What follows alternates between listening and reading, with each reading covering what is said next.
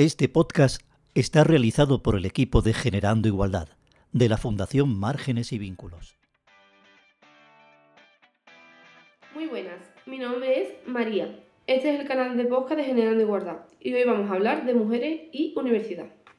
Porque aunque parece que el trato de, de hombres y mujeres en la universidad siempre ha sido igual, lo cierto es que no. Y hasta el 8 de marzo de 1910, la mujer no fue libre para matricularse en ella. Debían esperar en la entrada de la facultad hasta que el bedel las acompañara al aula. No podían sentarse con el resto de sus compañeros, sino tenían que tener una silla junto al profesor. Y al acabar, nada de comentar en los pasillos. El bedel la tenía que volver a acompañar a la calle. Una vez titulada, ellas no podían ejercer la profesión. En 1882, una Real Orden acabó con el vacío legal y suspendió la admisión de las mujeres a la enseñanza superior, prohibiendo que pudieran matricularse en cualquier establecimiento docente. Antes de esa fecha, para matricularse en una carrera universitaria, la mujer necesitaba el permiso de los padres o el marido y también un permiso especial del Consejo de Ministros. Esto nos queda muy lejos, ya que 1882 hasta hoy día pues queda bastante lejos, pero Aún vemos situaciones como en Afganistán, que después de la llegada de los talibanes han prohibido el acceso a la educación a las mujeres, ir solas sin acompañamiento de un hombre, ya sea con su padre o con algún hermano, o incluso está prohibido ser vistas. En 1915 se crea en Madrid una residencia para señoritas que era un espacio donde podían convivir ellas durante el tiempo que pasaban en la universidad estudiando. En esos tiempos no estaba bien visto que los estudiantes, las mujeres y los hombres se mezclaran en la universidad. La normalización del acceso de la mujer a la universidad se ha producido en los últimos 35 años. A mediados de la década de los 70 las mujeres no llegaban a representar ni una tercera parte de los estudiantes universitarios. Hoy día ese porcentaje ha cambiado, ya que las mujeres matriculadas en la universidad es del 56%, frente al 44% de los hombres. Es cierto que todavía hay carreras en las que las mujeres son minoría, pero bueno, de esto ya hablaremos en otro podcast. Pues hoy vamos a hablar y vamos a contar la historia de Teresa Iglesias Recio, ya que tuvimos la oportunidad de entrevistar a Madalena Garbán. ¿Quién es Madalena Garbán? Pues no era de Teresa, y gracias a su nieto José, que nos facilitó mucho la comunicación con ella. Teresa Iglesias Recio nació en 1866 en Villanes de la Reina y está considerada como la primera mujer que se licenció en medicina por la Universidad de Salamanca en el año 1913. Esto de estudiar medicina a Teresa le viene de familia, ya que su abuelo y hermano Ángel también fueron médicos. Sus hermanas y sus amigas, sin embargo, estudiaron piano, magisterio, que eran las formaciones por las que más optaban las mujeres, teniendo en cuenta, claro, que era una minoría de las mujeres que accedían a la universidad. Teresa, cuando terminó la carrera, se quedó en la universidad, pero la protagonista de nuestro podcast no era una persona conformista y es verdad que prefirió abrir nuevos horizontes. Primero se fue a Cáceres, donde estaba su hermano, y allí pasaron algunos que otros años, y posteriormente se trasladó a Orihuela. Pero en el año 1941 ella decidió probar suerte en Andalucía, y entre los destinos que había eh, marcado llegó a la línea de la Concepción.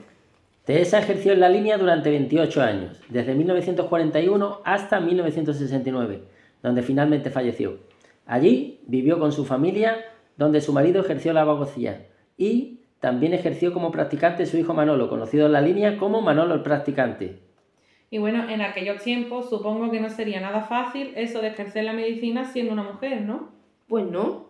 Teresa contaba que ella nunca se sintió discriminada por ser mujer. Supongo que a ella le ayudaría eso de ser una mujer que tiene bastante carácter como nos contaba su nera Magdalena. Uno de los episodios de la vida de esta mujer que más me gusta y que más me ha llamado la atención es aquel en el que su hijo mayor cae herido en la guerra y ella viaja para curarlo hasta Zaragoza. Hay que tener en cuenta que en aquel contexto los hospitales estaban totalmente saturados. En aquellos tiempos las mujeres no tenían el acceso a diferentes cosas que tienen las mujeres hoy día como por ejemplo una cuenta de banco.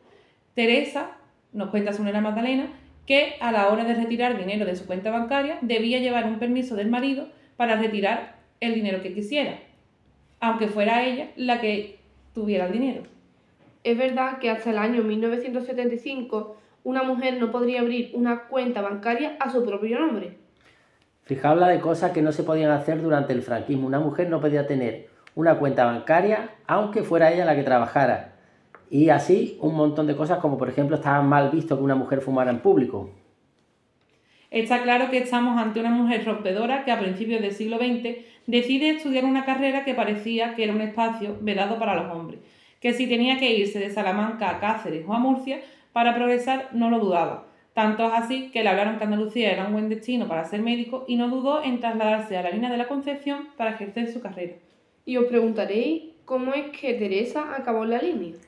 Pues bien, ella, cuando pidió destino a Andalucía, coincide con el regreso de los médicos de la División Azul que habían estado en Alemania y tenían prioridad a la hora de elegir destino.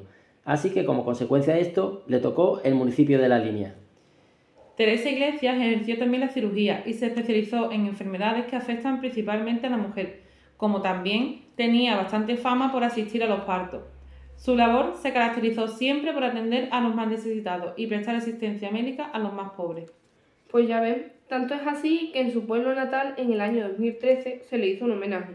Pero en el año 2019 el equipo de gobierno, por unanimidad de todos los grupos políticos, aprobó poner el nombre de Teresa Iglesias Recio en un ambulatorio. Hoy día, en los tiempos que, que corren de tanta polarización política, es raro que los partidos políticos se pongan de acuerdo para algo. Pues aquí todos los partidos políticos votaron a favor de esta moción. Y esto de ponerle el nombre de una mujer a un edificio o a una calle es más importante de lo que parece. Fijaos que hoy día en nuestro país llevamos ya unos años retirando nombres franquistas de las calles, pero hay otro detalle que suele pasar un poco desapercibido, y es que solo el 12% de las calles de nuestro país tienen nombre de mujer. Además, hay muchas calles dedicadas a vírgenes y a santos, tanto es así que hay más de 45.000. Pero, sin embargo, hay muy pocas calles con nombres de científicos y de científicas. Y es que el cómo denominamos a las cosas habla mucho de la sociedad que tenemos y de lo que todavía queda por luchar en temas como por ejemplo la violencia de género. Además, que esto no queda aquí. En la línea Teresa hizo una gran labor en barrios como Castillo de España, donde principalmente centraba su actividad. Allí también coincidió con el Padre Miguel de la Iglesia de Santiago. Ambos son recordados con gran cariño por personas que coincidieron con ellos. Esta es la historia de la primera médica, pero tenemos muchísimas más de mujeres que fueron o son pioneras en la historia y que, por suerte, han podido romper el techo de cristal. Síguenos en nuestras redes sociales, en Instagram y TikTok, arroba generando igualdad, FMYV, y en Facebook, generando igualdad, fundación márgenes y vínculos.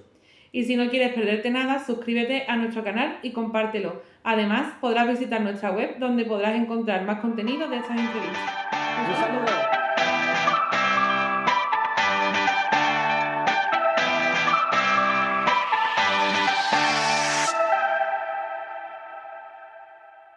Organizan el Instituto de Educación Secundaria Virgen de la Esperanza y Fundación Márgenes y Vínculos, financiado por el Ministerio de Igualdad.